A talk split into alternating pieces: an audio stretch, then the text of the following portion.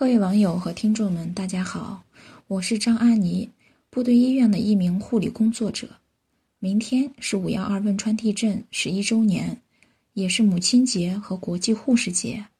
在这个特殊的日子里，本期西安话麦克风由我为大家带来文章《地震中的母亲》，亲爱的宝贝，记者，我爱你，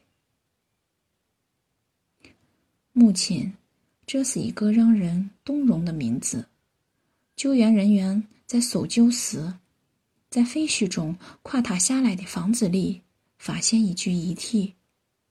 他诡异的死亡姿势引起救援人员的注意：双膝跪着，整个上身向前匍匐着，双手扶着地支撑着身体，有些像古人行跪拜礼。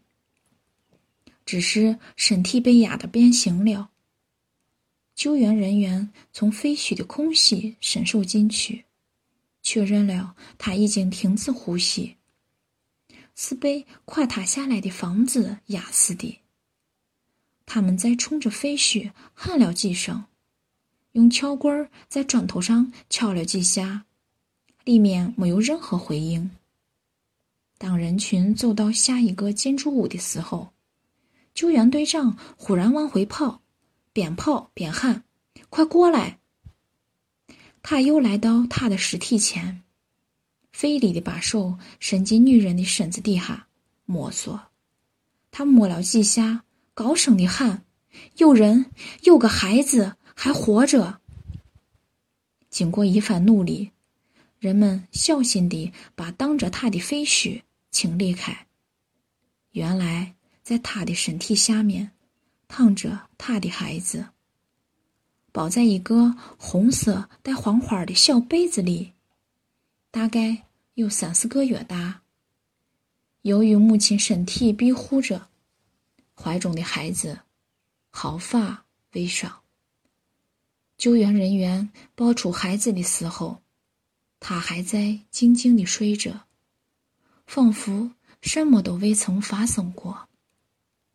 随行医生在包裹孩子的被子里发现一部手机，手机屏幕上面是这位母亲在死之前给孩子留下的已经写好的短信：“亲爱的宝贝，如果你能活着，一定要记住，我爱你。”这是用生命写下的字，这是用生命完成的爱。他用怀抱为孩子搭起了最伟大的庇护所，孕育了一个看似不可能的生命奇迹。女本柔弱，为母则刚。那一瞬间，伟大的母爱定格。常言道：“世事无常，我们根本不知道惊喜和意外哪一个先来。”也许你常年在外生活、工作。